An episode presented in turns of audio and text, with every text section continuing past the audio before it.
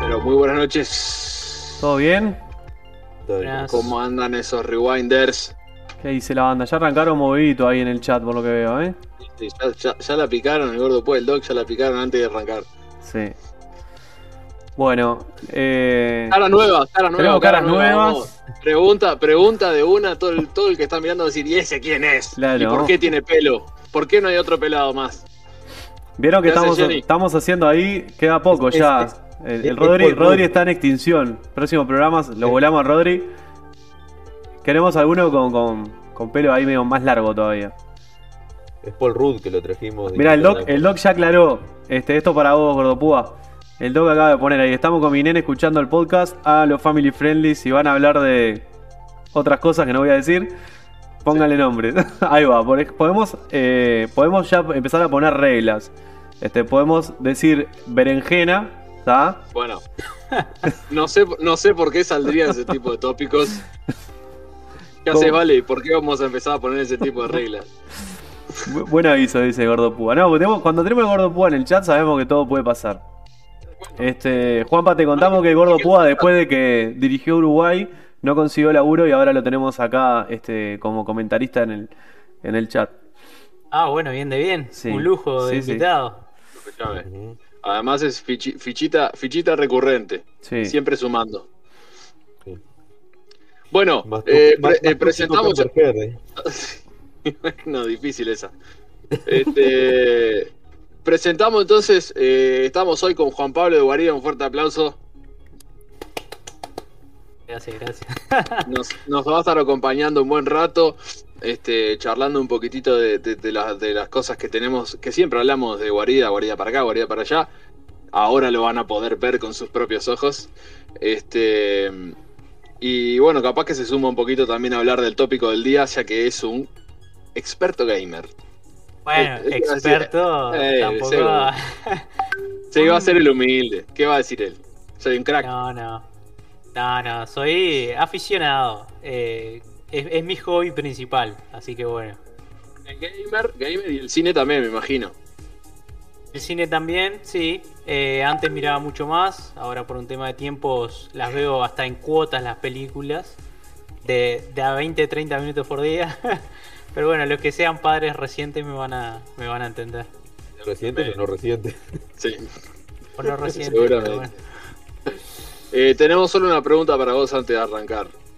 Eh, Ya arranco polémico. Voy a arrancar polémico porque es- ya sabemos por dónde viene. ¿Qué te pareció de Batman? ¿La viste? Sí, la vi. Eh, bueno, a mí me gustó. A mí me gustó. Cortale, cortale. Anda, anda, anda cortándole la cámara. Gracias, Juan Pablo, por estar con Gracias por venir, Juan Pablo. Te mandamos un abrazo. Yo sé que, yo sé que ahí ya es tarde donde vivís vos por la diferencia horaria, así que bueno, gracias por venir. No, no sean así. Eh, No, yo, yo, yo, yo. Dale, seguí, seguí. A ver, no sé eh, a qué lado apuntan o, o qué es lo que más critican ustedes, pero, Todo. pero a mí me pareció entretenida en el sentido de que tiene una idea, eh, la idea es clara, el, hacia dónde apunta el director, todo, el, el enfoque que, que le, que le quieren dar a este Batman, y me parece que lo cumple con creces, o sea... Se vio un Batman distinto, más detectivesco. A mí me gustan muchísimo. Bueno, la- la- el cuarto escape que tenemos acá es de detective, justamente. O sea, yo soy fanático de Sherlock Holmes, fanático de, de todas las cuestiones de detectivescas. Entonces, ver a un Batman en ese rol, eh, si bien la última hora de la película es, más, es, es un poco más de acción, Eh, toda esa primera parte de, de verlo, si bien no hace como un despliegue detectivesco al Y estilo. el, el único que hace es la parte, las- de, la parte del dedo al principio de la película. Es la única escena en la que lo vemos con ese, ese formato de detective a, lo- a los Holmes. Eh, porque después no le pega Claro. una. O sea, necesitó ayuda de, de todos los policías, de Gordon, del pingüino, de Falcone. O sea, no resolvió nada si te pones a pensar. Porque mirá que yo soy amante del Batman Detective. Ya te hago una recomendación. Si no la viste, mirate el largo Halloween. Que es, eh, son dos películas animadas que están en HBO Max. O si no, en la vieja confiable, como siempre. Que es, el, es ahí es el Batman Detective puro y duro.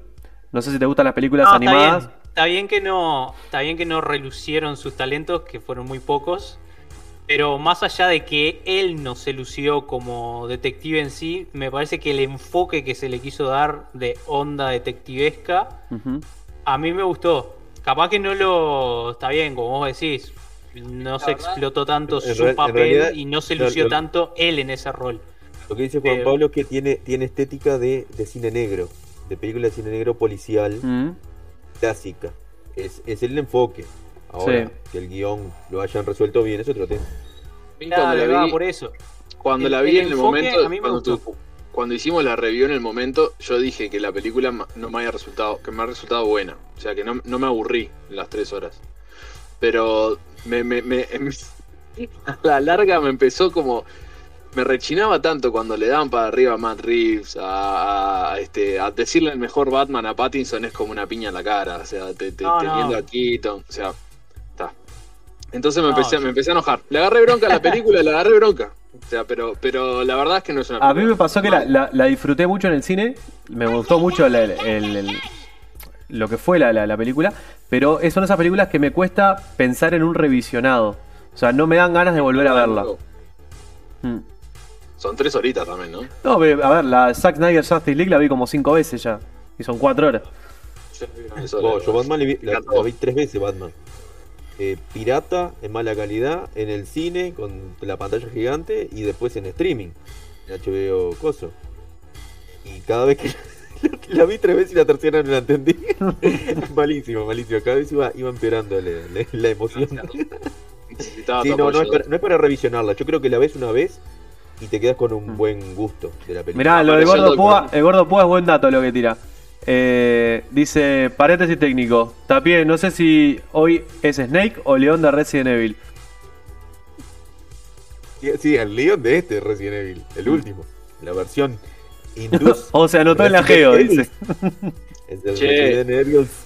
Saludo primero a Doctor Saladomal, que como siempre paramos para saludarlo. Nuestro, prim- nuestro primer, este, ¿cómo se llama? Subscriber. Eh, Suscriptor, sí. Este, Juanpa, te, con- te contamos que todos los Funko que te compra este, el Pela lo compra con la plata de- del doctor Salado Mal, que es el que nos banca el, el canal. O sea, ya está, bueno, está suscripto hasta el 2078. Todos los meses, eh, todos los días que acá. Sí. De acá tenés que conocer a alguno, Juan. Ah, Pero Algunos va a hacer la cuenta directa. Tiene que hacer la cuenta directa. Claro. En vez de suscribirte para más meses, doctor Salado Mal, comprale Funkos al, al Pela. Dale la plata, dona- donásela. directamente.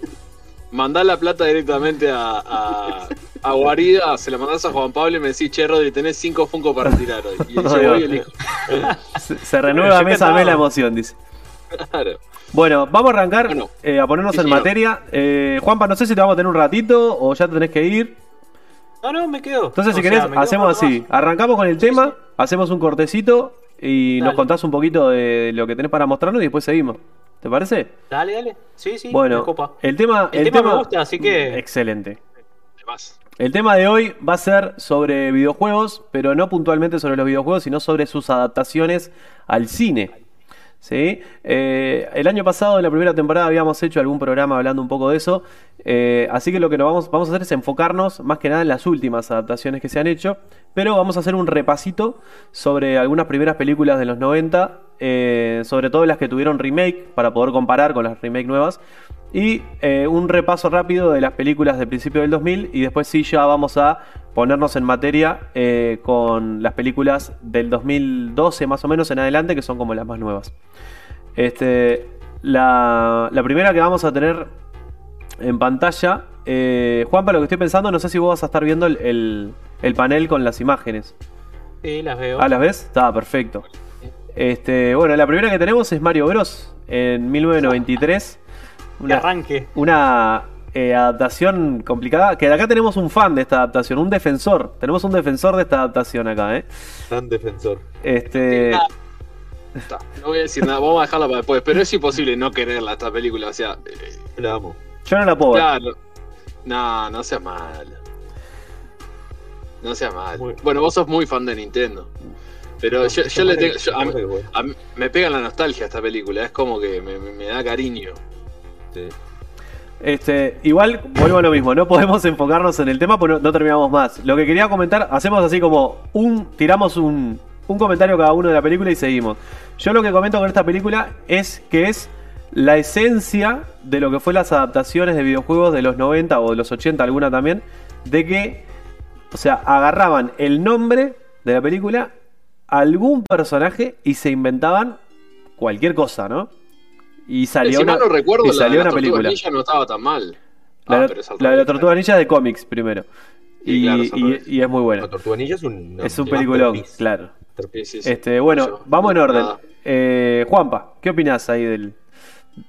Y bueno, lo que pasa con esta película y probablemente con muchas de las que vamos a hablar ahora, eh, es difícil adaptar eh, videojuegos a películas, ¿no? Partamos de esa base. Eh, justo Mario, o sea, es la franquicia número uno de videojuegos del mundo. Es la franquicia más vendida de la historia de, de todos los videojuegos. Y a eso le debe seguir, no sé, Pokémon seguramente, o alguna de esas que capaz que después No, nombramos en realidad, creo que te corrijo. Creo que la más vendida es Minecraft. Como franquicia, digo yo. Minecraft y después le sigue a Tetris. Minecraft y Tetris están antes que Mario. No puede ser Minecraft que esté antes que Mario. No, y. Tetris- y Tetris tampoco, tiene o sea- el récord Guinness. No. O sea, Eh, una cosa es videojuego ventas. más vendido, Claro. otra cosa es franquicia en cuanto a éxito Ah, bueno, completa. fue Tetris de. Game Boy. Fue el Tetris de Game Boy el juego más vendido en su momento. Pero obviamente, si sumás todo. Tetris es un juego. Si sumás todo el. el- el- el- es imposible comparar, com- competirle a Mario. Claro, franquicia, eh, sin duda Mario eh, es, es la número uno. Eso es así. Eh, porque son decenas de juegos, millones y millones de juegos vendidos. Entonces, eso ya le juega en contra para mí para hacer una adaptación al cine. Porque hay mucho público que le tiene demasiado cariño. Mm. Entonces, todo lo que se haga, eh, va, pasa con esto como con muchas otras películas más. Se va a mirar con lupa. Entonces, eh, no puede haber fallos en este tipo de películas. Y esta película para mí tiene muchos fallos. Entonces está. No quiero extenderme mucho más para no hablar mucho de la película. Me pero- voy dato del Nico desde, desde, el- desde la cama del hospital. Eh, eh, dato de poca importancia, dice, en esta película se pasaban tomando tequila y en más de una escena salen medio copeteados. No, la producción de esta película fue. eh, Caos. Sí, sí, sí, sí, fue una locura. Bueno, Rodri, te escuchamos. La película no tiene nada que ver con el juego, No. eh, pero, pero no- no, a mí me pega la nostalgia. Eh, yo, si, la, si, la, si está en la tele la miro, ¿no? ¿Es, es un placer culpable? Eh, no, no culpable, no.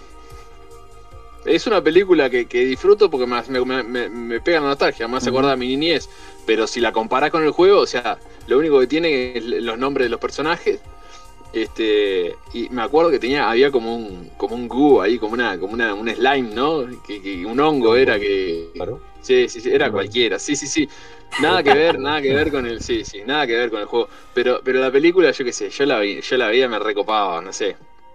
A, a mí no, no tiene que ver con el juego, pero me, me- me da cariño, me da cariño. Diego, acá tenemos el fan. Chan. Bueno, a ver, este, sí, tiene, tiene, tiene muchas cosas extrañas, pero ¿qué es lo que yo valoro de esa película? Primero, que hicieron una adaptación libre, pero conceptual, donde están los, la- los, los elementos, pero eh, mostrado de una forma totalmente, eh, no sé, libre, adaptación libre. Eh, hay mucho de conspiraciones acá. A los que les gustan las conspiraciones, hay muchísimo. El tema de los reptilianos, las torres gemelas, dónde está Va el, el- el mundo subterráneo, el- o sea, muchas cosas. Agartha, está Diego, muchísimas cosas. tengo, te tengo recongelada la, la pantalla. No sé si lo demás lo Yo ven lo, también. lo veo bien. ¿Lo ves lo veo bien? bien. Lo veo bien. Está, Sí. dale. Te veo como en, Este- en, en 2.40 te veo P y. No. Pero dale, dale nomás. Este, o sea, esa combinación. Pero aparte hay otra cosa importantísima, y este, y es lo que decía Juan Pablo, con el tema de lo difícil que es adaptar eh, videojuegos a películas. Igual en ese momento la franquicia de Mario no estaba, no, no era tan amplia No, no. porque estamos hablando del año 93. Ah, bueno, sí. O sea, no es lo mismo que hacer una película ahora. Mario. Igual había tenido una película que, Este- eh, que había sido genial, que era la de la competencia de Nintendo, ¿se acuerdan? La que, Ah, sí, la que jugaban a Mario, jugaban al Mario 1 y la final era jugar el Mario 3. Sí, sí, sí, sí. Ah, Pero, pero está así como, como adaptación de, de- película hecha en ese momento de- del videojuego. El videojuego no tenía el amplitud que tiene ahora. No, ni que hablar. En cuanto a, a lore, ni, ni, ni a No, no, y que tenía de- que, y tenía que de llegar a un público que no era consumidor de videojuegos también. Porque Claro, hoy por hoy, claro. Todo, to- eh, todas las edades consumen videojuegos. En esa época tenía que el, el consumidor de cine tal vez no era consumidor de videojuegos, entonces era difícil. No, y que estaba ma- y que estaba mal, mal visto por los padres sobre todo y, y en Estados Unidos había un- un- una, Mm. una campaña en contra siempre. Sí. Este, pero hay algo que dijo Juan Pablo que es eso, que tiene que ver con todo lo que vamos a ver de ahora en más y Mm. que es lo que también hace que los videojuegos sean muy difíciles de adaptar. Y es que los juegos eh, tienen un nivel mucho más amplio de lo que es la... eh, cuando se... ¿Cómo se dice? Eh, la suspensión de la, de la incredulidad. O sea, uno juega el juego y se divierte y lo pasa bárbaro sin hacerse tantas preguntas cuando está jugando. No, no le buscas la vuelta tanto al juego. Y en Mario es una locura, es una cosa que es un, un viaje de, así mental que no tiene sentido. Lo de los hongos, lo del tipo que va ahí saltando. sí, los ¿no? saltos, el la meterse. princesa, pelea contra un dragón, pisa tortugas, no tiene sentido Claro, lógico claro, ninguno. sí. Pero Cuando lo llevas a la pantalla. suspendés la real. Claro, vos suspendés la incredulidad total a un nivel de que te parece todo totalmente natural, pero Mm. cuando lo llevas a live action, donde hay personas reales, se complica. Exacto. Eso es un, un problema. Mm. Es lo que hablamos también de Dragon Ball, ¿no? Por Sí. eso decimos Yo siempre digo que es una obra inadaptable. No sé vos, Juanpa, si te gusta Cuando Dragon ves Ball, el, pero el dibujo animado o el, Sí, o el sí, me gusta manga, mucho. mm, yo soy fan de Dragon Ball y considero que es un, un- un formato inadaptable para, para el, live, el live action. ojo, esto lo vamos a ver en todas las Sí. películas. Yo creo que ese es el gran problema. Bueno, vamos, siguiente, vamos con la siguiente Hay película. planes, de, hay planes de Dragon Ball. De, Sí, hay planes. Vamos con la siguiente película y vamos rapidito porque tenemos 20 películas para ver. Así que vamos a meterla rápido. Bueno, la siguiente también, mismo año.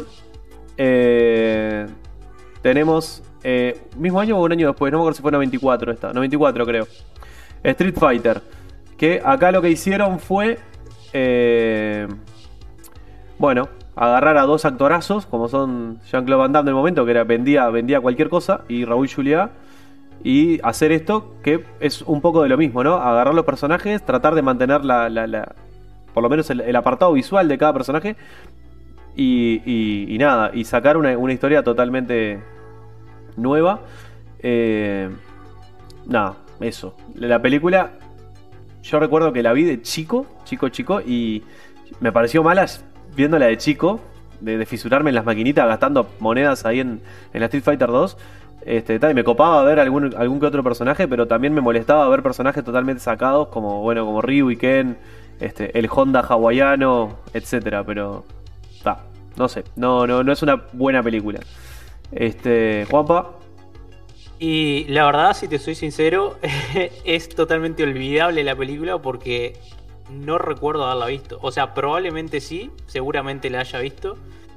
Pero la verdad, eh, y, y no es que el género en ese caso sea tan difícil de trasladar, porque tenemos el ejemplo de Mortal Kombat, que es una franquicia sumamente Mm. similar, No, si no igual. y después vamos a tener un ejemplo con una remake que voy a estar mostrando también, de que sí va. funcionó. de que Mortal Kombat fue una de las mejores películas que pasó de videojuego a, a pelicu- a- al cine. Entonces, Street y Fighter, que es bastante más fantástica no. que Street Fighter, porque Street Fighter de fantasía tiene, tiene, pero la base es más, más fiel, más real todavía. Exacto. Así Mm. que bueno, de mi parte, olvidable. Seguramente la vi y no me acuerdo nada. Rodri, No, yo, me- yo me acuerdo de verla. me acuerdo de verla. Es una película, obviamente. No, me, da- te juro que me parte el alma eh, hablar mal. Pero no es una película buena, obviamente. Pero yo jugaba, me acuerdo, tenía, tenía el eh, Sega Genesis. Y jugaba al Street Fighter. Este, y a mí me fascinaba ver los personajes del juego en la, en la, este, en la tele. O sea, verlos como personas de verdad. Estaba recopado. Me acuerdo de esa sensación de niño, de estar recopado mirando los personajes del juego en la, en la tele. Este, pero si revisitas a la película como película, está. Es, es- capaz que es un poco injusto también teniendo en cuenta el- el- el- la época y. Pero no, no es una buena película ni que hablar. Y, y no es fiel al juego tampoco. Mm. Diego, Mm. Coincido con, con- con Rodrigo de que de eso, de que era una época también en la que ver la adaptación de un juego y ver los personajes ahí te, te, te- te- te daba mucho mucho placer, digamos, verlos ahí, Mm. aunque no tuviera mucho sentido la película. Ahora sí, es mala Me pasa lo mismo que a vos. Cuando la vi de chico, igualmente la, enten- la- la vi como una cosa que le faltaban cosas, le faltaban. No puede ser que Ryu y Ken no tiraran un Hadoken. Mí me parecía doloroso eso. No, que saltaran unas chispas y nada más, eh, me pareció malísimo. Y que no fueran los protagonistas. Y lo que sufrió esta película fue eso, fue eh, querer hacer una película de Jean-Claude Van Damme. Sí. Jean-Claude Van Damme hizo lo que quiso, se falopeó todo lo que pudo, este, estuvo con la Cami, armó todo Hizo, el relajo hizo posible. todo lo que queríamos Y hacer nosotros. el y bueno. único que laburó, el único que laburó, y mirá que la he visto una cantidad de veces, y- igualmente yo la miro como este, el- el- Sí, yo la vi varias yo- veces. es, Ah. es olvidable, pero yo la he visto muchísimas veces Sí. y, tan- y la vuelvo a mirar siempre. Pero el único que laburó posta y, y se levantaba a las 6 de la mañana a maquillarse, ir a trabajar y iba con ganas, era Raúl Juliá, Y, estaba enfermo y de cáncer. sí, fue la última película que hizo. Falleció. Este, no la llegó a ver la película. Este, y bueno, sí. tenemos a Chun-Li. Chun-Li fue esa ahora este, eh, la que está en Boba eh, Fett. la, la tenemos en el Mandaloriano. Eh, que sí, en Boba Fett. Exacto. Fennec, Fennec. Bueno, y Kylie, que, Kylie Minogue, que, eliminó. que era, que era Cami. ¿Les En ese parece momento no era tan que conocida, me les parece. tiro una y a ver qué opinan de eso? ¿Les parece que para ese tipo de películas puede que la falla sea contar con actores consagrados o, o muy famosos y que eso se centre mucho en el actor en sí y no tanto en la película, como Sí. puede pasar con el caso de. Es un, de ri- es un Jean-Claude riesgo que se corre, es un riesgo que se corre sin duda, pero, Sí. pero, pero eh, digo, al final la decisión está en la producción, ¿no? Claro. Y, y cómo maneja la producción.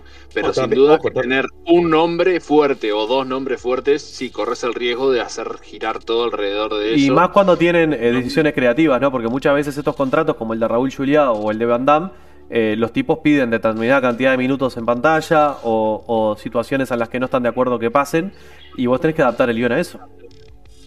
No, Sí. y también tenemos que, hay que, que, que, que Jean-Claude en ese momento era muy responsable. Eh, porque ahora tenemos películas con, de repente, con varios renombres importantes, pero... Sí, sí, bueno, eh, tenés que todo lo que es Marvel. y-. No, es más, más disciplinada y hay más control desde la producción Sí. con todo eso. Entonces no, ha- no hay ese de, eh, desbunde que hay. Por ejemplo, en Mortal Kombat, que después vamos a hablar, el que movió todo fue, fue este Christopher Lambert. Sí. Ya vamos para ahí. de todo, Ahí tenemos la- bárbaro en ese sentido, es un La bar- siguiente película, que vino dos ¿Sabes años, que- dos que- años lo- después. ¿sabes lo, lo que tuvo malo esta película realmente? Fue querer meter todo en, un, en, un, en una hora y media, no sé cuánto duraba. Quisieron Mm. meter todo. Y te metieron al final a un Blanca que no tenía sentido. Sí, Te metieron a, a un Dalsim que estaba de repente y explota y aparece disfrazado. sí, sí, sí, sí. Y era totalmente irrisorio lo que, lo que sucedía. Pero era eso, la necesidad de meter a todo. Metías a Balrog, bueno, ¿dónde meto a Balrog? Bueno, anda con la cámara y se pone unos guantes y de repente. Sí, como lo mismo que el que Honda hawaiano. Y la, bueno, Ese link, llegaste un poco tarde en realidad, hace un rato te, te- te- te nombramos, por nombre te, Sí, te- sí. te llamamos. Este, Tapie tiró, tiró una, un, un conspiradato y no tuvo nadie Ah, que lo exacto. Mario, Bueno.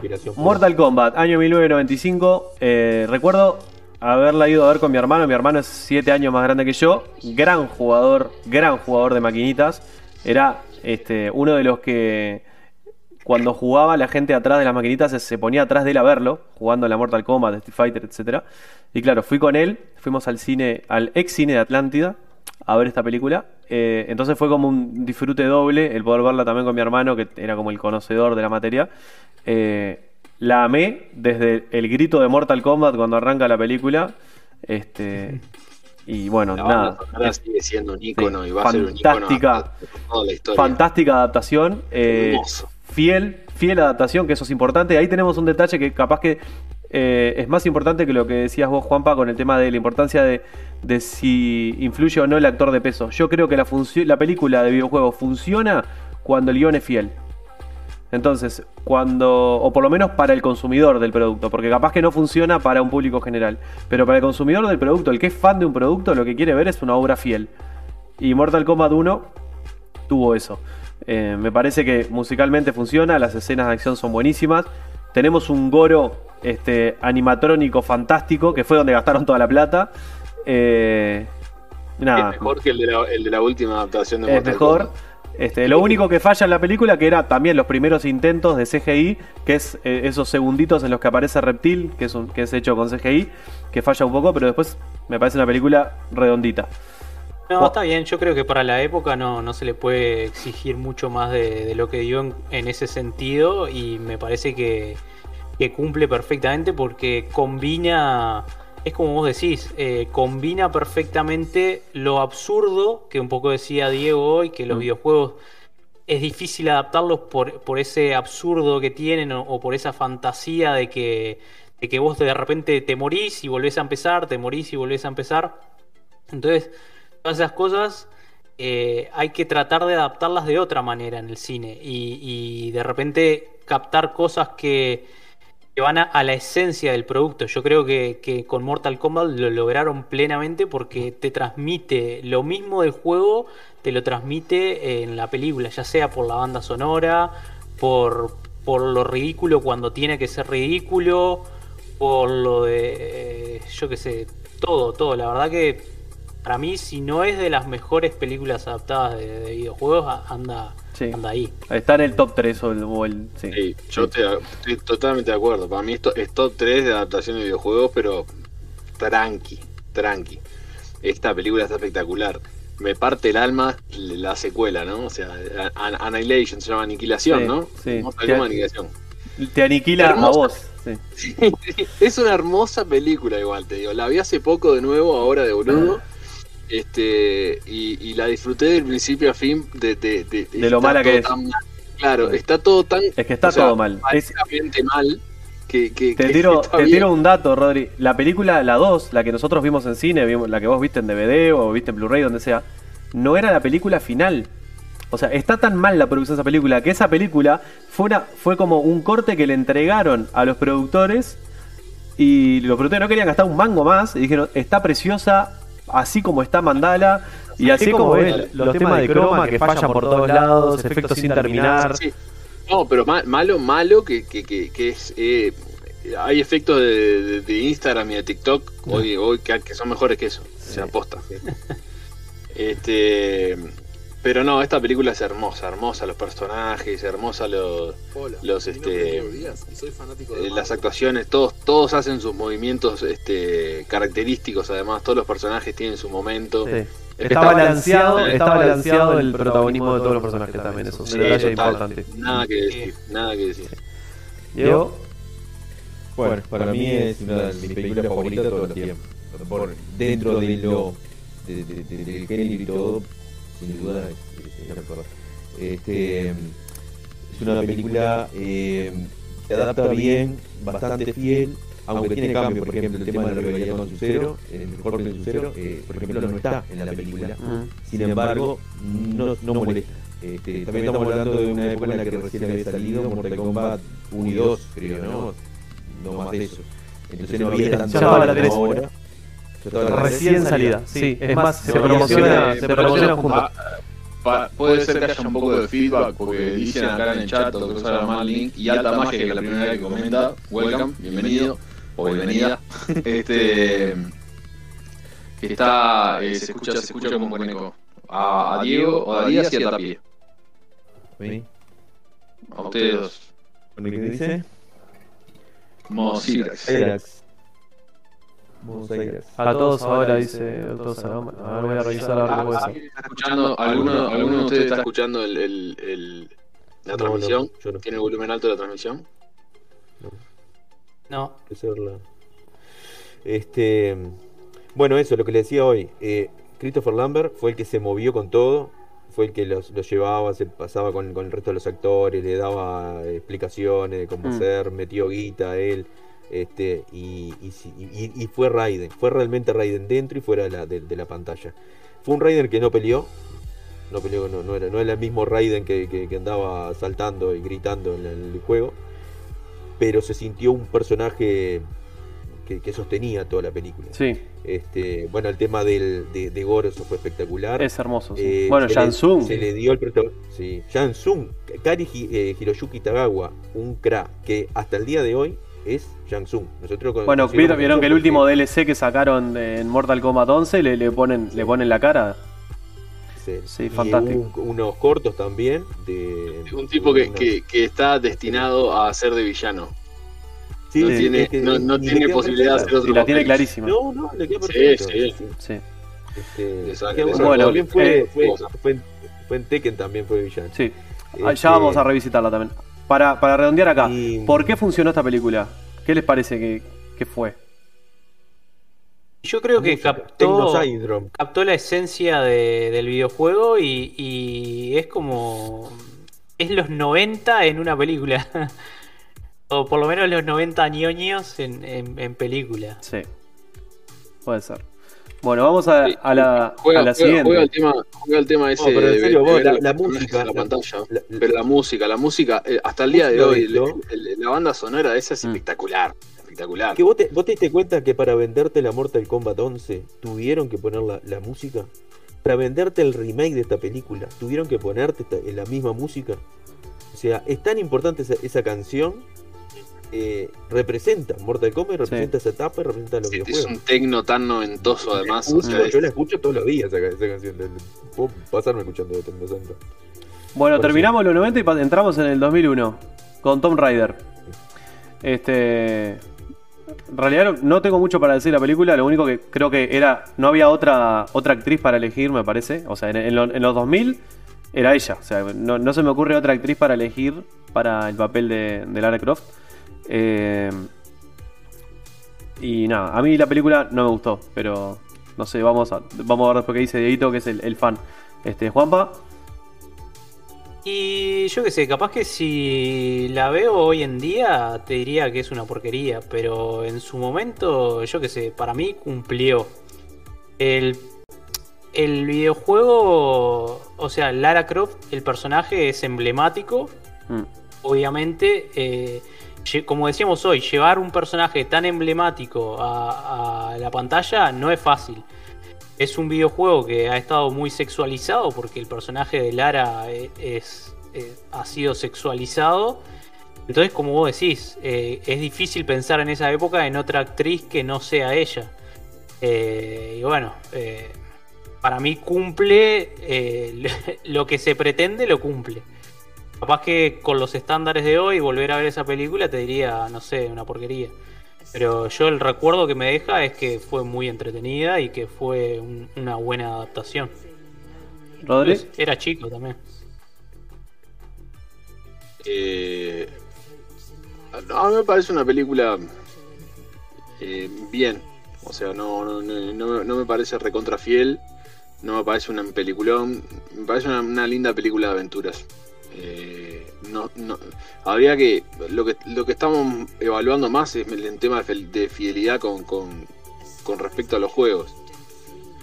No, no me, o sea, no había otra chance, como decís vos, de elegir a otra, a, a otra actriz pero no sé, no sé si le queda tan bien el papel o, o si no se logró lo que quería, o sea, no se logró bien lo que quería interpretar de Lara Croft, pero en cierta, en ciertas partes me suena como que no, no le, no, no- no le creo mucho a que es Lara Croft, tipo, no le creo mucho que el papel en sí, pero, pero no está buena la película, la vería de nuevo hoy en día, Eh, no, no, no la veo como una película mala. Diego. Bueno, yo soy muy fan de Tomb Raider, sí, y, y la he visto muchas veces la película y a mí me, me gusta, me gusta. Aparte, obviamente el tema de nostalgia, el momento en el que en el que salió era era eso, era la adaptación de Tomb Raider. Mm. Ahora, yo lo que esperaba ver cuando vi la película era algo que, de lo que había jugado y, y no, es un guion que mezcla cosas y, y que incluso tira cosas que no habían existido, que después se empezaron a implementar. Este, por ejemplo, que tiene gente que lo ayuda, como el de las computadoras y el que vive afuera del, del- del- del- el- eso no existía. Y después cuando se hizo el Tomb Raider, este, ¿cómo es?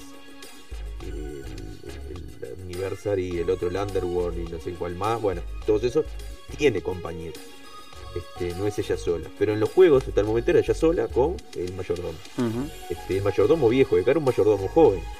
Este, cambiaban esas cosas. Uno veía esa adaptación y decía, "Mm, faltan cosas. Como dice Rodrigo, eh, por momentos eh, creo que lo que buscaban era que se pareciera al 3D, al, muñeco 3D, y obviamente, sí, a partir del segundo juego fue muy sexualizado. En el primero no, pero en el segundo Se, se- se sexualizó al personaje y vendió mucho y funcionó. Entonces se buscó eso y se buscó que se pareciera al modelo 3D y Angelina Jolie era lo más parecido. Me acuerdo, me acuerdo que otro, otro punto de, venta de la película fuerte también era la aparición de John Boyd haciendo de- del padre de Lara Padre. Croft, que es el padre de, de Angelina Jolie, y, y que ellos estaban, este, este, estaban o estaban peleados, no se hablaban. Este, me, me acuerdo que había, había, un, había un, un poco de prensa ahí sobre el hecho ese también. A mí lo que les puedo decir es que esta película me hizo conocer y querer a YouTube. La canción Elevation. y Elevation. descubrí Estaba buena la Es canción. verdad. Descubrí YouTube Me había y, y olvidado. me hice fan de YouTube y empecé a escuchar sus discos. Hasta el momento que incluso habían estado en, en Batman, Batman y Robin, Batman Forever. Habían hecho Batman la- Forever. Forever, ¿no? Habían hecho la cosa. Mm. Y estaba buena la canción. Ah, buena, Sí. sí. Sí. Sí, Yo Bueno. conocí a YouTube gracias a gracias a este a la pobreza en África. Por bono. Bueno, un año después tenemos eh, Resident Evil. Seguimos con la idea de adaptaciones con protagonistas femeninas. Y acá me parece que entra el concepto que hablamos de agarrar el título de, una, de un videojuego, agarrar cuatro ideas y hacer una película totalmente nueva, ¿no? Eh, después, bueno, fue la franquicia que fue, eh, avanzó, eh, pero a mí en su momento que me gustaba mucho Resident Evil, sobre todo el 2, eh, vi esta película y no, no, no sé, no, no, no- me esperaba ver otra cosa. No sé, Juanpa. Sí, eh, también un poco lo que decíamos hoy, eh, es un título muy querido en el mundo de los videojuegos y como que con la película se tomaron demasiadas libertades. Mm. Es, es básicamente el nombre y... eh, a ver, acá hay un poco eh, con qué vara lo queremos jugar. O sea, es... Si la vamos a jugar con, con- con la vara de, bueno, qué tan fiel es, y bueno, la realidad es que, que, como decíamos, se tomaron demasiadas libertades. Si la vamos a jugar como lo que se ha convertido, que catapultó a, a Mila Jovovich como ícono del cine y como ícono protagonista o como que es su personaje, y para eso funcionó. O sea, a, a la loca le sirvió por lo menos. sí. Sí, es un icono de, Eh, de acción también, ¿no? Y sí, y todo gracias a esto, o sea, no sé, son películas entretenidas, no es lo que uno espera cuando es jugador del juego, pero está bien. Eh, yo qué sé, no, no me Quinto elemento decepciona. después de esto, ¿no? El quinto elemento es antes. Ahí va, como dice un magia dice, comentario ahí. cumple como Cumple película, ahí va. ahí va, pero no con el juego. Mm. Perfecto. Sí. Lo que está diciendo Juanpa, básicamente. sí. exacto. Rodri. Yo nunca fui jugador de Resident Evil. Eh, no puedo no puedo acá hacer mucha crítica. Lo que sí puedo decir es que cuando vi la película me gustó. No me pareció mala, me pareció una película buena. Pero no no no puedo no puedo decir mucho más porque no- nunca fui jugador de Resident Evil. Diego. Yo sí, yo me jugué los tres Resident Evil que había hasta ese momento. Creo que todavía no había salido, sí, 2000 algo, 2005 recién salió el 3, el 4, el 4 salió en 2000 algo. Este... Y No, el código Verónica creo que ya andaba ahí, ¿eh? Código Verónica, sí, ahí va, Sí. hasta el código. Pero el código Verónica es un 3.5, en realidad iba a ser el 3, pero le cambiaron con el Nemesis, bueno, Mm. está, en fin. Este, lo que pasó es que, es que esta película, eso, eh, inventaron todos los personajes. No había Mm. nadie conocido. No teníamos ni a Jill, ni a, ni a Chris, ni a nadie. A nadie, a nadie los importantes, ni tampoco lo del 2, ni tampoco nadie. Y sin embargo funcionaba. Y es una, es una película que se sustenta a sí misma y, y no es mala película en sí. A la película es la última, nueva. Pero. Ya vamos a llegar también. ¿Cómo llega? Este, creo que habían cosas que estaban buenas. Los perros, por ejemplo, los Doberman con maquillados, no era CGI, eso era, era maquillaje. Estaba muy bien para la época. Pobres perros. Mm. ¿Eh? Pobres perros. Tres perros, pero qué bien que estaba eso, eso sí. Este, y las instalaciones se parecían, digamos, lo que era el, el laboratorio, lo que eran las calles. Este, cuando se ve a- al final que aparece, sale y están las calles todas eh, destruidas y los autos y la mugre por todos lados. eh. Era muy Resident Evil eso, tenía la esencia. A pesar de no tener a los personajes, tenía el ambiente. Y eso creo que es valioso. Pero después de ahí, la pudrieron. A Dice, es verdad, tiene aciertos, hizo una peli prolija, pero Mila se la cargó en la espalda porque uno iba a ver algo parecido al juego, pero te ibas contento igual. Tienes razón. Yo soy muy fan de Quinto Elemento, me encanta esa película y la actuación de la, de la, de la muchacha en la, en la película es muy, muy buena. Eso también creo que era un buen punto de venta, porque no era una total desconocida, venía de colgarla en el ángulo, ¿no? Sí. Digo, si, si fue antes. Igual, igual, dicen que no iba a ser ella la protagonista y que, bueno, se le metió en la cama al director, al, al señor este... Fuerte, decla- fuerte declaración, ¿eh? Anderson. Pero no se ¿Chequeado casó. eso? Eh, ¿No se casó con el loco? Claro, es el marido. Claro. Claro, vino hablando mal ahí. Pero mirá. arrancó ahí. Tirando, ahí. tirando, ustedes tirando Qué mierda, la- Me vas a decir que Linda. Hamilton era la protagonista de Terminator porque estaba con, con James Cameron también. Ah, no sé. Podría ser. Sí, sí, ¿En serio? obvio. Bueno. No tenía ese dato. Ah, ¿viste? Mirá el dato que te tiro. El Nico, el Nico, este, que es un romántico perdido, dice se enamoraron en esa peli. Él está Claro. pensando en el amor. Obvio. Nosotros pensando El en... amor. Mirá el comentario anterior del Nick y mirá el comentario de Nico y te das cuenta que Nico es un, es un, es un osito. ¿Te das cuenta? Bueno, vamos a la siguiente y seguimos con protagonistas femeninas. Esta es en el 2006, tal vez no es tan vista esta película. Dead or Alive. eh, y yo soy un defensor de esta película. Eh, me gustan mucho los juegos de, de- estanca. Dead or Alive. Sí, por supuesto, es, es, es el, eh, es el leitmotiv de los- del videojuego.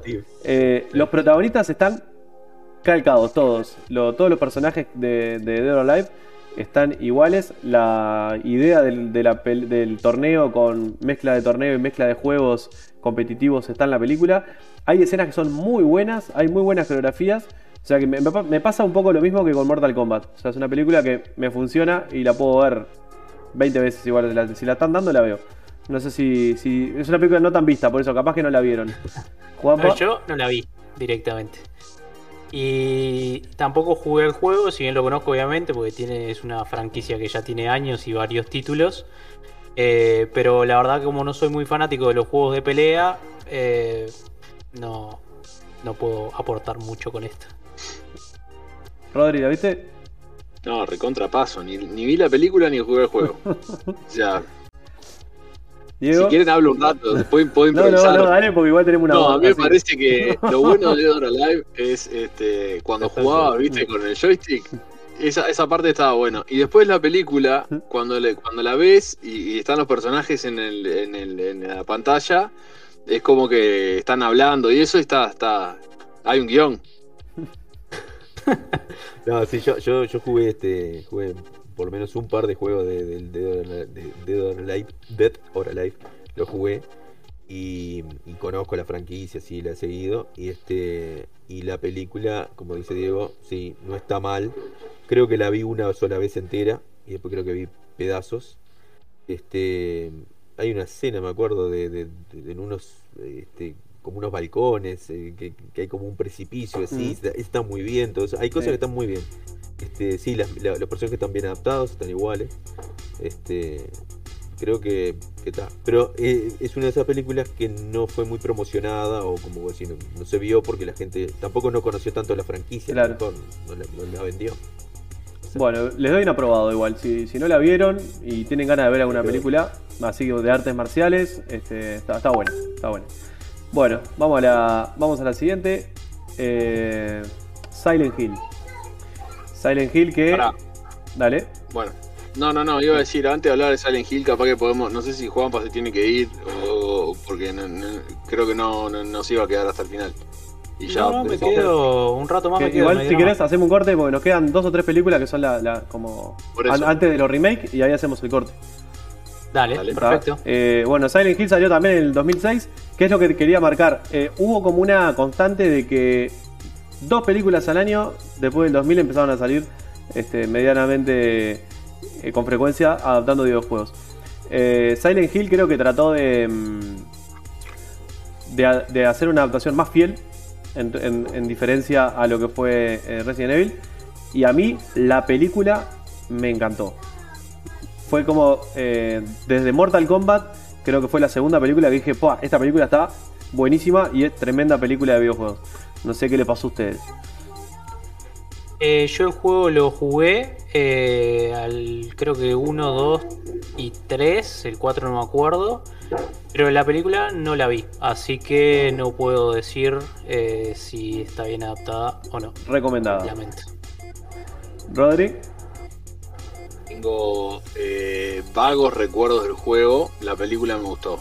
Eh, yo, o sea, estoy acá para llenar el espacio, te digo, porque soy la Tenía que persona estar menos Nico. gamer. Tenía que estar Tendría Nico. que haber otra, claro, eh, estoy llenando el espacio al Nico porque fal- faltaba un pelado, pero eh, no, yo con- con- soy muy poco gamer, pero pero la película me gustó, te puedo decir que la película estaba buena. No, no sé qué tan fiel al juego es, porque sí jugué a Silent Hill hace mucho tiempo, pero no me acuerdo. La, no o sea, tengo el- puta. la esencia del primer juego está, o sea, básicamente la misma historia. Cambiaron que sea un protagonista por, por una madre, que me funciona mucho más incluso en vez de que sea el padre.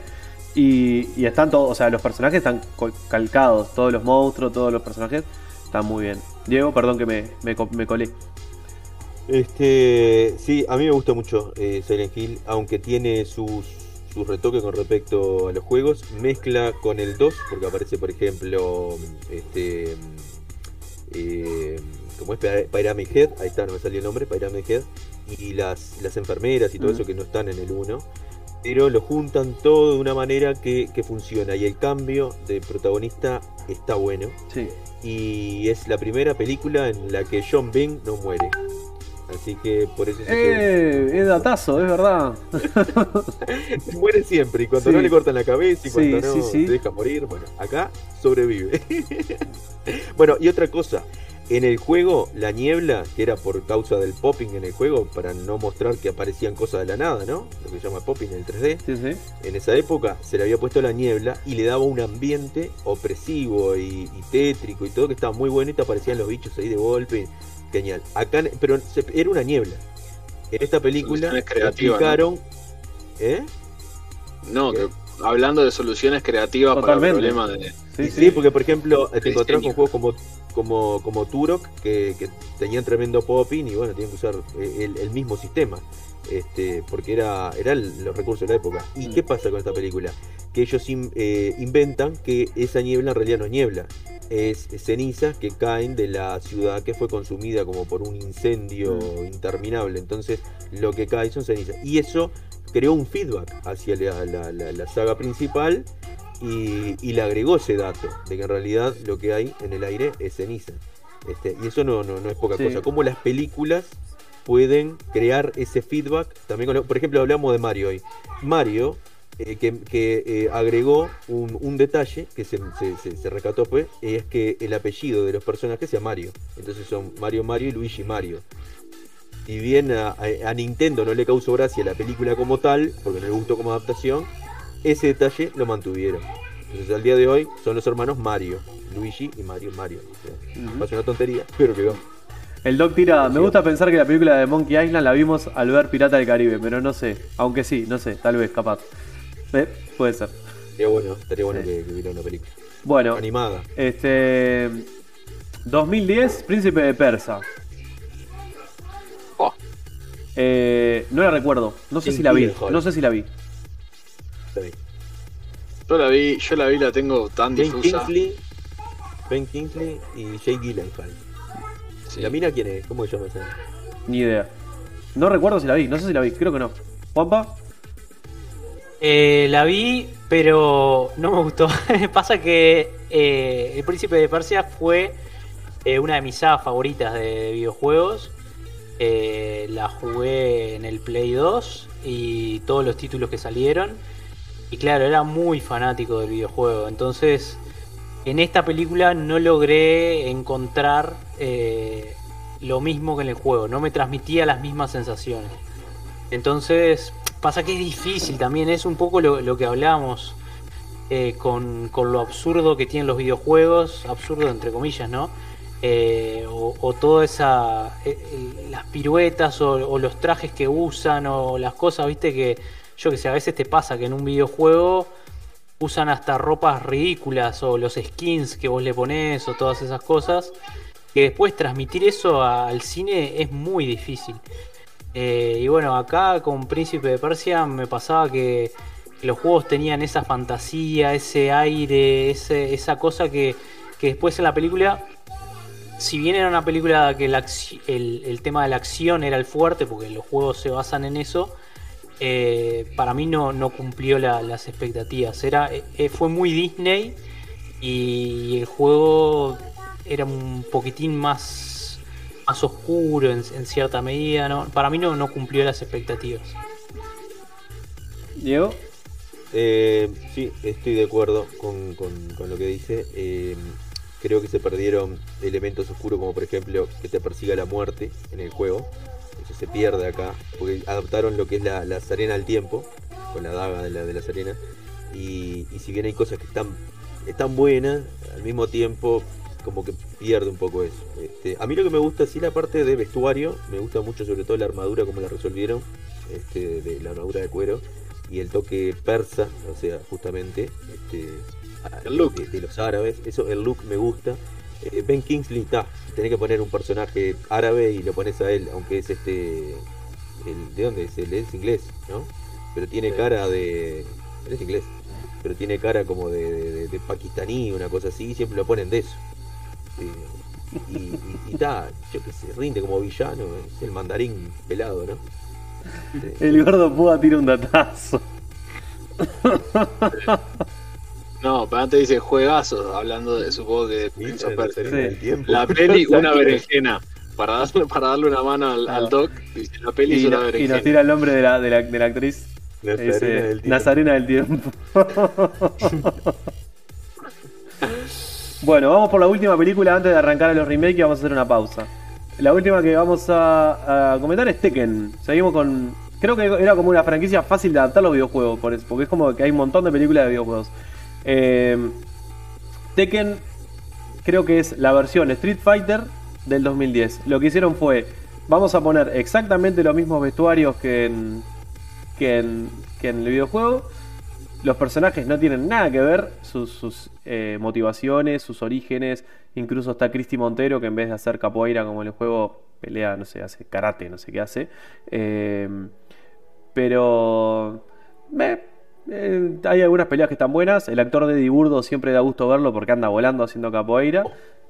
Vuelve Jansung haciendo de, de Heihachi este, Mishima. Mishima. Y no tengo mucho más para agregar. La vi, me entretuvo, no la quise volver a ver. Juanpa, no sé si la viste. No, no la vi. Lo que veo, por lo menos por el póster que, que está ahí, eh, pareciera ser que tiene más eh, personajes orientales de repente, ¿no? Asiáticos, que capaz Oye, que eso va más en línea con el videojuego. En cambio, en la de Dead or Alive que mostraste hoy, parecían más bien yankees, que capaz que no iba tanto con el videojuego. No sé, acá, como no vi ninguna de las dos, no, no Mm. sabría decir, pero pareciera que en esta se respeta un poco más eso, Sí, tal vez. la- la- las etnias tal vez están un poco más fieles sí, en, esta, peli- este- en esta peli. No sé si la viste vos, Rodri. Se, se, se- ¿Te escuchás ahí? audio. No, sí, estoy jodiendo, no se corta el audio, no tengo nada para decir. Soy el peor, no, no la vi. Ni jugué a la Tekken, ni vi la película. El Rodri lo estamos por echar, lo estamos por banear acá del programa.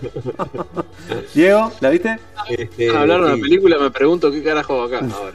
Yo soy muy fan de, de Tekken y cuando vi esta película, eh, sí, hay cosas que vi muy flojo a Jin, por ejemplo. Eh, me encantó Eddie, pues sí, sin duda es lo más fuerte, Eddie. Este, y, y para mí lo que más me dolió, que es mi personaje favorito de Tekken, es Brian Fury. Y acá me dolió, me dolió mucho. Y esa barbita, candado, me dolió. Y, y la pelea, no sé, no, no me parece que no. Pero habían partes de coreografía que estaban buenas. Y bueno, sí, la, la pelea con, con el capoeirista este, impresionante eso. Pero loco porque es un espectáculo verlo solo. Sí, sí, sí. Este, y Heihachi le faltó cuerpo, ¿no? Le Porque faltó, sí, Si bien claro. eh, Kari es un eh, hace bien su, su rol de villano, lo que hace que Heihachi Mishima sea él es, Es decir, un la tipo impo- lo que es imponente. claro. Y acá, por ejemplo, Kazuya es patético. Kazuya es un tipo, es un mafioso que ni se parece en nada. O sea, es un tipo que no es nada. Y Kazuya es fundamental en la historia. Es el padre de Jin, es el hijo del otro, es el tipo malvado, el que quiere todo el poder de cosas. Y acá es un vejiga Sí. este, eh, que, que está abajo del padre y el padre está un petizo con el pelito por el costado. este, que Mm. se parece a.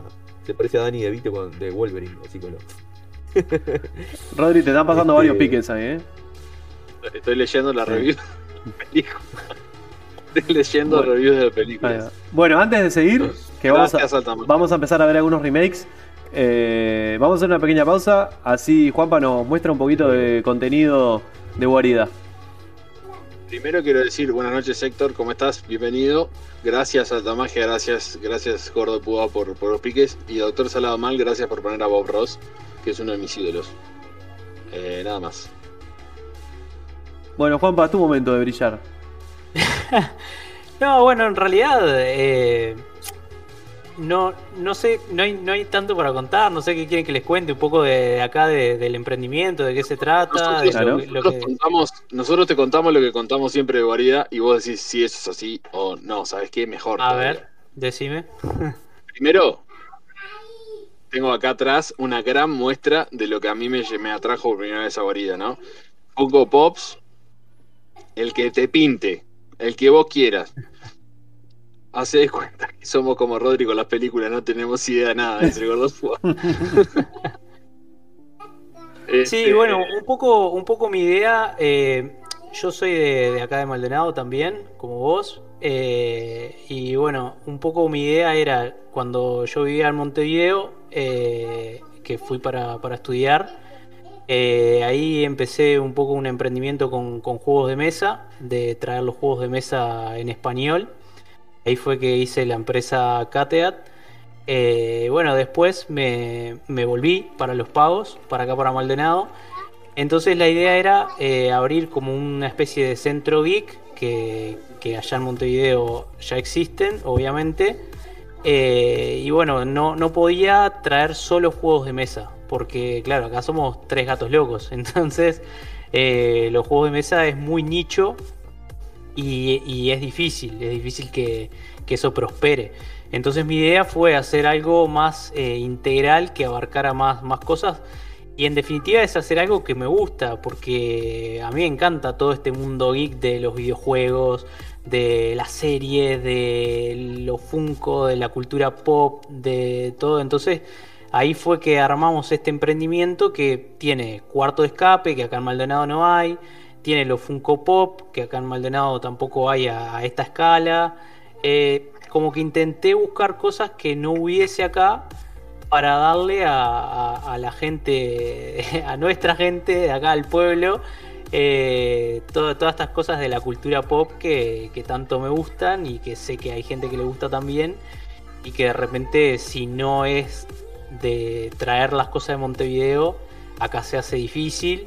Entonces, si bien la facilidad de- del online hoy en día y de traer las cosas de, de la capital es muy sencillo, o siempre hay alguien que está yendo y viniendo, el tema de tener como una tienda de cercanía, un centro de referencia, es lindo, es lindo entrar a una tienda y ver, ver las cosas, que alguien te muestre, te explique, te cuente, eh, charlar un poquito de, de todo eso que nos gusta. De repente a veces vienen, ya tenemos clientes que ya son como amigos y vienen y estamos rato hablando de... de Y es un poco un- a- haciendo un paralelismo también un poco con la idea de, de, Play Rewind, ¿no? Que es como generar este espacio donde, donde hablamos nosotros de cosas que nos gustan a nosotros, que de repente, si no estuviéramos hablando ahora por Discord con una cámara enfrente, la charlaríamos igual entre nosotros, Sí, de hecho lo hacemos por. WhatsApp. Sí, sí. O sea que- nos pusimos, a- y- nos pusimos a filosofar sobre, sobre el Total, consumo. es una- es linda un tema, discusión va a para tener. tema después. Es una linda discusión para tener. Ahí Altamagia comenta dice, yo, eso. yo soy de Maldonado y Guarida reúne el friquismo. Se necesitaba un punto de encuentro para gente que tiene gran cantidad de gustos en común. Totalmente, totalmente. Juanpa, la Eh, otra vez, hecho- la otra vez que estábamos hablando de Guarida, eh, creo que fue Héctor que comentó que preguntó si, si la- y tra- traían también amigos o si se iban a meter en el tema del retro. Y es amigos no, por ahora no. Y el tema del retro eh, es complicado, es complicado porque hoy en día es, es básicamente una inversión gigante que hay que hacer porque las cosas retro son carísimas. Entonces, eh, por ese lado es, es difícil, por lo menos para arrancar, hicimos arrancar. Eh, a aparte este que emprendimiento lo estoy haciendo yo solo. Entonces Vamos a decir que también que, que Guarida es un emprendimiento bastante joven, ¿no? ¿Cuánto, cuánto tiene Guarida como Guarida? Sí, sí, exacto. En realidad hace un año y poquito que estoy. Claro. Eh, entonces está, eh, ya te digo, yo estaba en Montevideo, tenía la otra tienda, estuvimos años, pero cuando me volví acá, eh, dije, bueno, está, esto es a lo que me quiero dedicar. Eh, tengo otro trabajo también, no, no puedo dedicarme solo a esto, lamentablemente por ahora. Pero, pero bueno, está, ya te digo, va, va por ahí la cosa y el tema retro eh, implica una inversión más grande. Entonces quise ir a, lo, a lo que más se vende en definitiva y a lo más popular eh, que hay para todos los gustos, porque tenés desde anime hasta cosas de Marvel, hasta... Y la verdad que Funko en eso es un acierto gigante, porque lo que hizo Funko es eh, democratizar la cultura pop, como quien dice, me parece a mí. Porque te, al conseguir tanta licencia de tanta cosa, te permite acceder a, la memorabilia, a, ese merchandising de algo que, uno ama a un precio eh, sumamente accesible. También tenemos figuras de colección grandes, de las de Diamond Select, de esas que nos gustan a todos, que son gigantes, pero claro, valen mucho más caras. Entonces, eso es, es, un, es un público más, este, más duro, como quien dice. Este, lo, que hace Funko es, democratizar en ese sentido de, acercarte a algo que te gusta. Yo que sé, ahora salió de Loki o salió. Mirá, acá tengo eh, Batman, por ejemplo. Mostrá, si tenemos, Claro, salió la nueva película de Batman y ya eh, tenés acá, ¿viste? Tenés el, el nuevo muñeco con todos los, detalles, eh, tiene la, costura, la ceja del traje, que es lo que no me gustó del traje, pero hasta eso está marcado ahí. Eh, yo qué sé, y, bueno, todas esas cosas. los últimos Pop están como que subieron un par de escaloncitos ahí en calidad. Sí, sí, es, lo que hablamos con Nico acá, el muchacho que, que está conmigo, eh, que como que subió un nivel Funko, me parece también, eh, en ese sentido de que los está haciendo con, con más calidad. Los primeros Funko, voy a decir la verdad, no me gustaban, eran, eran feos. Eh, eran, eran duros, eran como una cosa así, un muñeco duro así, eh, pero ahora los están haciendo con mucho más detalle, eh, con degradé. Bueno, acá tenemos también, por ejemplo, el Spider-Man de, la última película, eh, No Way Home. Y claro, lo que tiene es que, es que Funko en ese sentido te saca la. A lo que tiene todas las licencias de todas las cosas, sale un producto y enseguida te está sacando el merchandising. Entonces, y, y tener la posibilidad de tener eso acá en Maldonado la verdad que nos, nos, da una alegría que, no se imagina, güey. Eh, es como que capaz que los que viven en Montevideo no, no lo notan tanto, ¿no? Porque bueno, son de ahí. Pero eh, Punta del Este, dentro de todo, Maldonado está bastante a, tope con, o a full con, todo lo, actual y todo. Pero vivir en el interior es como un mundo aparte en ese sentido. Entonces, tener la chance de, acercar este mundo a la gente de acá, eh, la verdad que a mí me fascina y, me da siempre está la, Siempre está la posibilidad de comprar online, ¿no? Pero el tema, el tema es entrar a la tienda, o sea, tener, tener, tener la tienda cerca, ¿entendés? Poder entrar a la tienda, ver todos los displays, ver todo lo que tenéis ahí, charlar con los dueños, hablar de, como decía Juanpa, hablar de cosas que te copan también, ¿viste? Eh, eh, no dijimos esto, pero en Guarida también ahí, cuando entras a la tienda, hay unas mesitas con sillas, todo para poder jugar. O sea, tiene un montón de juegos de mesa. Si te gustan los juegos de mesa, eso de ese palo, o querés, ahora que estamos con el tema del otro día, con, el tema del álbum de, Harry Potter, y hay varios, varios álbumes, cambiar figuritas, ¿entendés? Que, onda, sentirse un, niño de, de, nuevo coleccionando figuritas. O sea, tenés ese tipo de posibilidad que, no te lo da la compra online, ¿entendés? Y por eso está bueno tener la tienda cerca y la idea de Juanpa de decir, che, yo que vivo Maldonado también, o sea, poder decir, che, me voy a esta guarida, ¿entendés? Me siento un rato ahí, me pongo a jugar, miro lo que tienen, charlo un poco, o sea, es, otra, es otra magia, ¿no? El tener, el tener la tienda cerca. O sea que sería, sería y, guarida descentralizando la cultura pop de 2020. el eslogan. 2021. Está bien. Está bueno. Sí, arrancamos en diciembre, justo a fines de diciembre ah, del 2020, entonces está. Pero, pero sí, este es un buen eslogan. che, Juanpa, y contaba un poco el, cuarto, el cuarto de escape. A mí me da nunca fui un cuarto de escape. Creo que ninguno de ustedes fue a ningún cuarto de escape tampoco. Pero eh, eh, me, da mucha, me da mucha curiosidad, este, ¿qué necesitas saber para ir al cuarto de escape? ¿Necesitas saber algo? ¿Quién ¿Tener alguna, ratalada? alguna Necesitas habilidad? ¿Quién es la ratalada? La- no, no, no. A ver, el, el tema del cuarto de escape, que también es algo que, que a mí me gusta mucho, de, de- fui a cuartos de escape cuando, cuando viajé por, por algunos países, es una cosa que, que está en varios lados y en Uruguay eh, faltaba. Eh, yo, por ejemplo, había hecho un viaje a España, eh, había ahí conocí los cuartos de escape por primera vez. Y, vine, me, vol- la cabeza eso, era una cosa que, nunca había hecho. eh, y vine, pero re cebado. Yo siempre tuve ideas de así, hacer emprendimiento y cosas. Entonces vine con la idea de hacer un cuarto de escape en Uruguay. No había cuarto de escape en Uruguay. Este, pero claro, yo era, era bastante chico. eh, Cuando estaba viviendo en Montevideo, tendría veintipico años, veintipoco. Y, y ta, claro, hacer un cuarto escape es una inversión re grande. Eh, porque tenés que tener un espacio eh, que tiene que ser grande, tenés que meter este, equipamiento, cámaras, todas las cosas. Ta, en ese momento era imposible, pero tenía esa idea, tenía esa idea. Y vos sabés que vine con esa idea de España, en Uruguay no había, y a los cinco meses salió la noticia en el diario que se había abierto el primer cuarto de escape en Montevideo, que no sé si fue de claustrofobia o juegos mentales, alguno de los dos era, no Mental. me acuerdo cuál fue el primero. Y dije, mierda, me robaron la idea. pero, pero está, me saqué, me saqué las ganas. Juanpa, ¿y, lo, cuando- y lo- lo diseñaste vos el, el- el cuarto de escape o, o tuviste ayuda? No, no, lo diseñé yo sí porque, bueno, ya te digo, hice algunos en distintos lugares, entonces como que recogí las mejores ideas o las cosas que me gustaran, que más me gustaban. Me gusta mucho todo, como te digo, lo de detectives, Sherlock Holmes, esas cosas, entonces quise mezclar un poco todo eso y armar algo este, con las mejores ideas de los cuartos de escape que, que- visité, eh, lo diseñé yo. Y bueno, y ahí usé a mis amigos para, para testear y que todo funcionara bien y que se pudiera hacer en una hora. Y bueno, hoy es una actividad que, que es súper redonda y es súper disfrutable.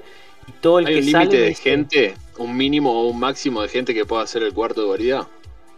Eh, bueno, este está armado. Depende de. No es que todos sean así, obviamente. Eh, este está armado de 2 a 4 jugadores. Eh, por un tema de espacio y por un tema de que pensamos que es lo que más se disfruta. Eh, en el sentido de que si bien han venido grupos más grandes, pues celebran cumpleaños y esas cosas acá. eh, lo que hacemos es separarlos en dos equipos. Entonces pasa un equipo primero, el otro equipo espera afuera, juega juegos de mesa y eso, viste que, que vos comentabas que teníamos juegos de mesa para jugar, o sea que no se aburre. Y después entra el otro equipo y tiene ese plus encima de, de competir un equipo con otro, a ver quién lo hace en mejor Sí, tiempo. bueno. Pero nosotros la- fijamos límite Te de hago 2 la a última. 4. Te hago la última sobre el cuarto de escape y después te tiro las preguntas que están haciendo en el chat. ¿Cuál es el récord hoy en día? Bueno, el récord lo tienen un- unos argentinos que lo hicieron más o menos en 30 minutos, una cosa así. Eh, pero claro, son argentinos que se dedican a resolver cuartos de escape. O sea, su hobby es Ah. resolver cuartos de escape. Eh, van por todos lados. Están entrenados. Juanpa, una, Claro, una tienen duda que tengo. O sea, hicieron más cuartos de escape que yo. Tienen entre 100, como 150 cuartos hechos. Eh, o sea que, claro, lo resolvieron en 30 minutos y sin una sola pista. Fue un despelote. Claro. No me daba el tiempo para ver qué era lo que estaban haciendo cuando ya lo estaban resolviendo. Eh, no, fue. Pero está, no es lo Imbatible ese récord. Imbatible ese récord. No, no. Juanpa, el, el cuarto tiene modificaciones, o sea, por ejemplo, nosotros vamos a hacerlo, eh, lo hacemos hoy. Y ya no lo podríamos volver a hacer, en ese sentido. Bueno, esa es la pregunta que me hacen todos los que salen del cuarto de escape. Porque claro, te genera tanta O Cuando salís, adrenalina. y- cuando salís y te dan ta- con un palo en la nuca y te olvidas de todo lo que hiciste. No, tenemos el, tenemos el cosito de, de Men de in Men in Black. Black ahí. que- ahí va. Eh, no, o sea, todo el mundo me hace la misma pregunta. Eh, y el tema es el siguiente. Eh, yo le digo lo mismo a todos. Eh, El cuarto me llevó pila de tiempo armarlo, por eso que te digo, más allá de la decoración y todo, que son cosas antiguas que se consiguen, porque está ambientado en, la, década del 60, eh, el tema es el- el know-how en sí, el armado. Entonces, que todo, se, que todo sea como un relojito y que todo funcione bien, lleva pila de tiempo de testeo de hacerlo. Entonces, justo abrí el local, imagínate, diciembre de 2020, plena pandemia. El cuarto de escape estuvo cerrado pila de tiempo. El local lo dejé funcionando, pero el cuarto de escape no lo podía promocionar porque era básicamente que la gente viniera a encerrarse, algo que no se podía hacer. Entonces, eh, claro, se, ahora lo que quiero hacer es que ya está todo volviendo a la normalidad. Quiero sacarle jugo, por decir, en el buen sentido, a, a todo eso que me llevó pila de tiempo a armar. Entonces, desarmarlo sería bravo porque ya está armado de, de determinada manera que funciona bien y no puedo estar todos los fines de semana cambiando una cosa por No, otra no, pero porque no lo digo una, una vez por semana, pero que sea como algo por temporadas. O sea, por ejemplo, si yo voy este año a jugar y tal vez voy el año que viene, tener otra. Ah, sí, sí, sí. No, la idea es cambiarlo. Este año seguramente, eh, no sé cuándo, pero, pero calculo que en algún momento del año mi idea ya es cambiarlo. Ahí va. Esa, Eh, esa era más, más ya- la pregunta. tengo Enti- Entiendo así que es imposible modificarlo este, de, de una semana a la otra. Bueno, Rodri, si querés leerle ahí la- las preguntas. Eh, eh, te cuento, eh, Héctor es un amigo de la casa que ya estuvo con nosotros. eh, él es coleccionista retro. Y pregunta: eh, Tengo una consulta. ¿Los juegos de mesa o coleccionismo, o coleccionismo de Funko, Marvel o anime van de la mano con lo retro? Y después pide que dejemos una dirección que ahí le pasé el Instagram de Guarida, este, para, que- porque dice que va a seguir a Maldonado, así los pasa a visitar. Este, la pregunta es si va de la mano con los retro, si es algo que puede, que puede, supongo que si es algo que puede este, conjugarse con la parte de retro. No sé cómo la ves vos, la ves como una posibilidad, como algo, algo que Y te bueno, gustaría como- hacer. Eh, no sé si la pregunta va con que se puede tomar como coleccionismo retro. Evidentemente, hoy en día no, porque son cosas que están saliendo hoy. Pero eso no quita que, que como artículos de coleccionismo hay algunos que, que son muy buenos y, y que tienen mucho valor. Eh, porque son Funko lo que hace es sacar ediciones especiales de productos o productos que salen, por ejemplo, en la convención de San Diego de primavera. Ahora teníamos un Harry Potter. eh, que claro, por ser un artículo tan limitado, con una partida tan chica, el valor es alto y eso a medida que pase el tiempo va a adquirir mucho más valor, supongo yo, como artículo de coleccionismo. Eh, todo lo que son Funcos regulares, como el Batman que les mostraba hoy, o, o los llaveritos o esas cosas, ¿Tenés a mano el que Batman no. que tenés en, el- en- en la entrada, en, en el mostrador? ¿el qué? El Batman, el Super Size que tenés en, el mostrador, ¿lo tenés a mano? No, no lo tengo a mano, pesa más que yo. Batman es una demencia. O sea, Eh, sí, así. Es, tremendo. Todo el mundo que entra lo, lo quiere comprar y yo no lo quiero vender. Creo que es el único No, artículo no, que no es- está a la venta en, en el local.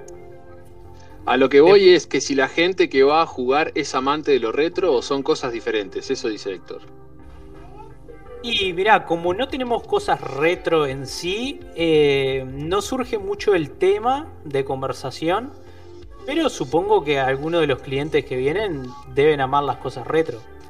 A mí me gustan, pero por nostalgia, o sea, me cuesta deshacerme de las consolas viejas, como hablábamos hoy, soy, soy un, un jugador empedernido, entonces tengo todas las consolas eh, desde, la, desde la primera Nintendo hasta ahora y nunca he vendido ninguna hasta que, a, pesar de que no la juego, obviamente.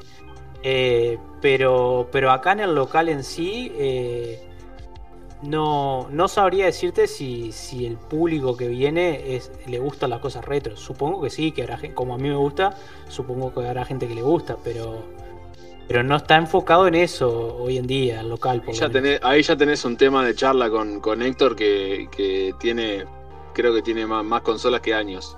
Bastante más consolas que años. Así que sí, él tampoco creo que puede deshacerse de ninguna de sus consolas.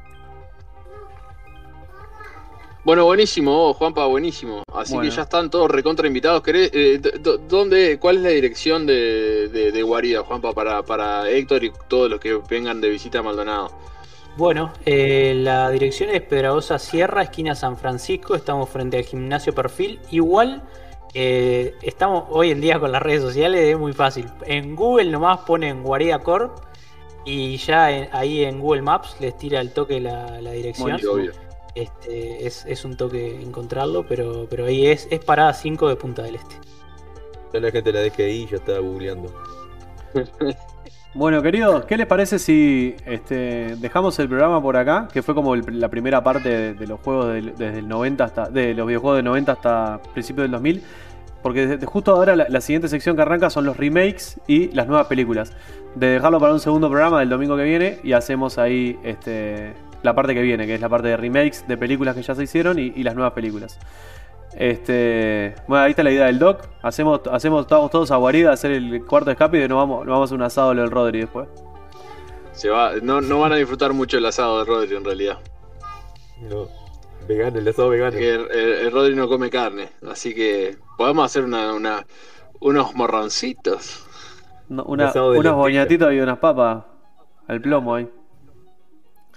Ya, si, si Este, compras el pero asado vamos. del Luis- si compras el asado Igual, del igual, Luis, igual nos reprendemos cuando quieran y vamos, le caemos todos a, a Juanpa y a Nico ahí en, en Guarida y le, le- le vaciamos el local. Bueno, si pagan no hay problema, ahora si viene a saquear y a robar, ahí se complica. Oh, la, la idea era Todo pagar, pero ahora, les diste la Ahora idea. le diste la idea, ahora le claro. diste la idea. vamos todos con pasamontaña ahora. Asado en el cuarto de escape, dice el gordo fuga. che, ah, pará, tengo un- una rapidita. Ah, ¿Hubo alguno que no llegó a salir en la hora? Sí, pila de gente. Que. Eh, pila de gente porque eh, como el cuarto es de 2 a 4, cuando son dos es bastante difícil. Eh, porque claro, son al ser dos personas eh, son menos cabezas para buscar, son menos cabezas para pensar, menos ojos para buscar. Entonces, eh, de a dos, te diría que muchos no salen o quedan muy cortos de tiempo. Eh, ¿Están a ahí? no ser, más, que nada si es la primera vez que, que haces un cuarto de escape. ¿Todavía están ahí los que no salieron o, o los dejan salir igual? Tenemos acá, hay, hay una puertita que tenemos a la gente encerrada eh, y ahí va quedando. Y bueno. Todo secuestrado. eh, están Y si, y si uno, y si uno, y si uno cae con el, con el bolso, viste, con, con todas las pilchas, ¿sí? este, con la mantita, eh, no lo dejes entrar porque si no se va a querer escapar, me parece, ¿no? Eh, eh, Tampoco alguno se quiere quedar, le viene bárbaro. es que en realidad acá el cuarto es bastante espacioso. Te digo que cuando Claro. no se alquila para cuarto de escape podría tirar una, Una cama y, y un ingreso extra. Juanpa, te tiro una ahí. El tema de, de Diamond Select, que me dijiste que estás trabajando. Este, ¿Traes piezas puntuales? ¿Podés traer por encargue de, de la marca o cómo es? Eh, no, tenemos en realidad eh, productos que importamos eh, y cada tanto cuando vemos eh, alguna cosa que va a salir, que está buena, la pedimos, pero lo que tiene esa marca que a veces es difícil eh, conseguir ciertos artículos porque tienen menos tirada obviamente que Funko, que producen más cantidad.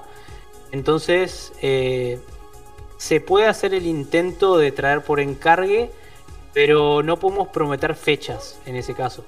Porque es, es difícil. Eh, en Funko, por ejemplo, las fechas son bastante ciertas. Más que nada con todos los productos que van a salir. Eh, o sea, si alguien quiere algún producto que es súper fan y que sabe que Diamond lo va a alargar en determinado momento, ahí sí se lo podemos traer porque a nosotros como tienda nos avisan las preventas. Entonces sabemos la fecha en que va a salir. Lo mismo pasa con Funko, que continuamente están sacando preventas. Por ejemplo, ahora las cosas de la serie Obi-Wan, que va a salir en Disney. Esas cosas ya están a la venta. Ya se pueden encargar y tienen fecha cierta de lanzamiento. Ahora, cuando alguien ve una figura de un producto que ya salió, eh, ya sea de Diamond o de Funko, eh, seguramente ya esté agotado en Estados Unidos. Entonces nosotros tenemos que esperar que la compañía lo vuelva a lanzar. Y, y esas fechas nosotros nunca las tenemos, no sabemos cuándo se va a volver a hacer un producto. Entonces ahí en esos casos, si bien nosotros podemos encargar, no podemos prometer fecha porque es la manera en que se manejan esas empresas y, y es muy difícil. Y traer lo- lo un a- producto para una sola persona en particular es inviable. O sea, tiene que cuadrar en pedidos eh, más masivos por un tema de costos, en realidad. Porque nosotros lo que hacemos es importar y cada importación tiene que. hay que hacerla rendir, como quien dice. Entonces tenés que llenar un. No, no te digo llenar un contenedor, porque para capaz no, no llenas un contenedor.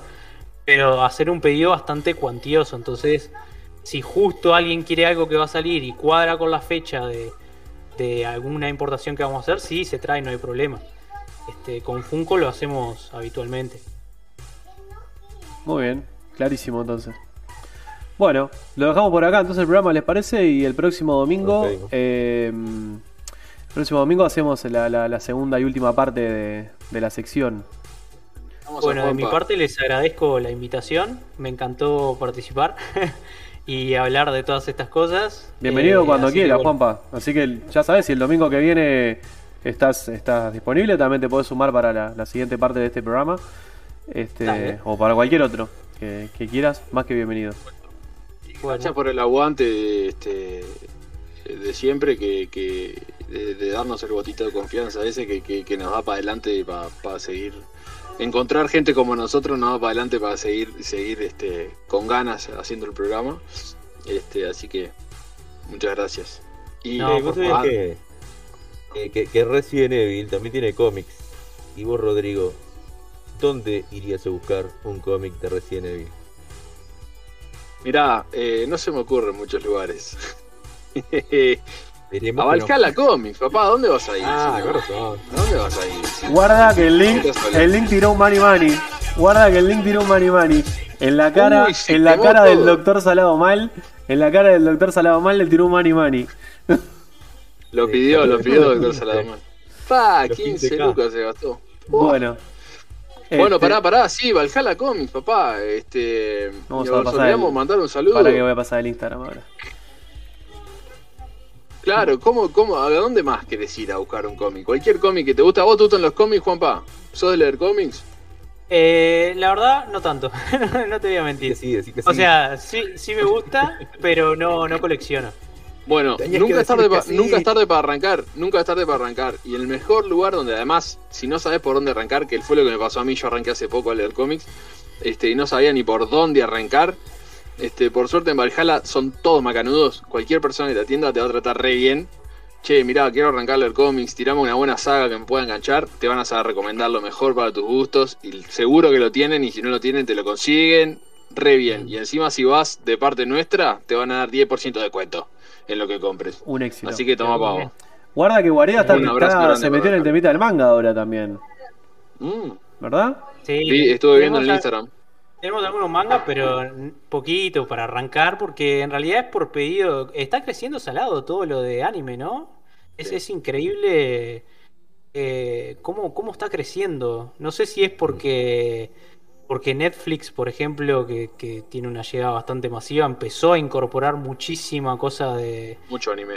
de, anime eh, Sí. que, que ha crecido muchísimo. Acá, por ejemplo, las cosas que más se venden es Naruto, eh, Harry Potter eh, y, y por ahí, son las dos, y Pokémon. Y bueno, de, de- de las tres, eh, dos son cosas de, de anime. La verdad que el anime tiene pila de adeptos. Sí. Y a raíz de eso, mucha gente nos empezó a pedir manga y bueno, probamos, trajimos un par de cositas ahí, pero no es nuestro fuerte en realidad. Pero es, es más que nada porque la gente lo pide. Bueno, muy bien. Excelente. Ese concepto. Bueno, Bueno, no, no de nuevo entonces, gracias Juanpa, eh, gracias por estar invitado siempre cuando quieras, este miércoles y domingo. La puerta está abierta y gracias por el apoyo de, de- de todos los días. Le mandamos Gracias, un abrazo. Le mandamos un abrazo a Nico también. Sí. Abrazo grande a Nico que pronto, pronto lo vamos a tener. La semana que viene es el cumpleaños de Nico, así que capaz que hacemos algo especial con él. Este Gracias y a bueno, muchas gracias. y la próxima hablamos un poquito de, de Monkey Island ahí, que tiraron algo de Monkey Island, Sí. Piratas del Caribe. Me Sí. pareció, no, no quiero generar polémica, pero me pareció un- una falta de, re- una falta de respeto. Uh, bueno. no, Ya no, te, no. te dejó el cliffhanger, te dejó cliffhanger para la próxima. Vale, Está obligado a venir, obligado a venir para el próximo domingo. Obligado a defender lo que dijo. Sí, sí. Gente, gracias no, por todo. Bueno, gracias Bueno, a todos por estar siempre. de Monkey Island. Sí, muchos, hay muchos. Bueno, Gracias a todos por estar ahí. Arriba. Gracias por el apoyo de siempre. Gracias por seguirnos. Recuerden seguirnos en Instagram, que ahí estamos metiendo información todo el tiempo, todo el tiempo, todo el tiempo. Este, y nada, nos vemos el miércoles. Exacto, con la sección de noticias. Bueno, por favor, rebobinar. Chau, chau, chau, chau. Nos vemos.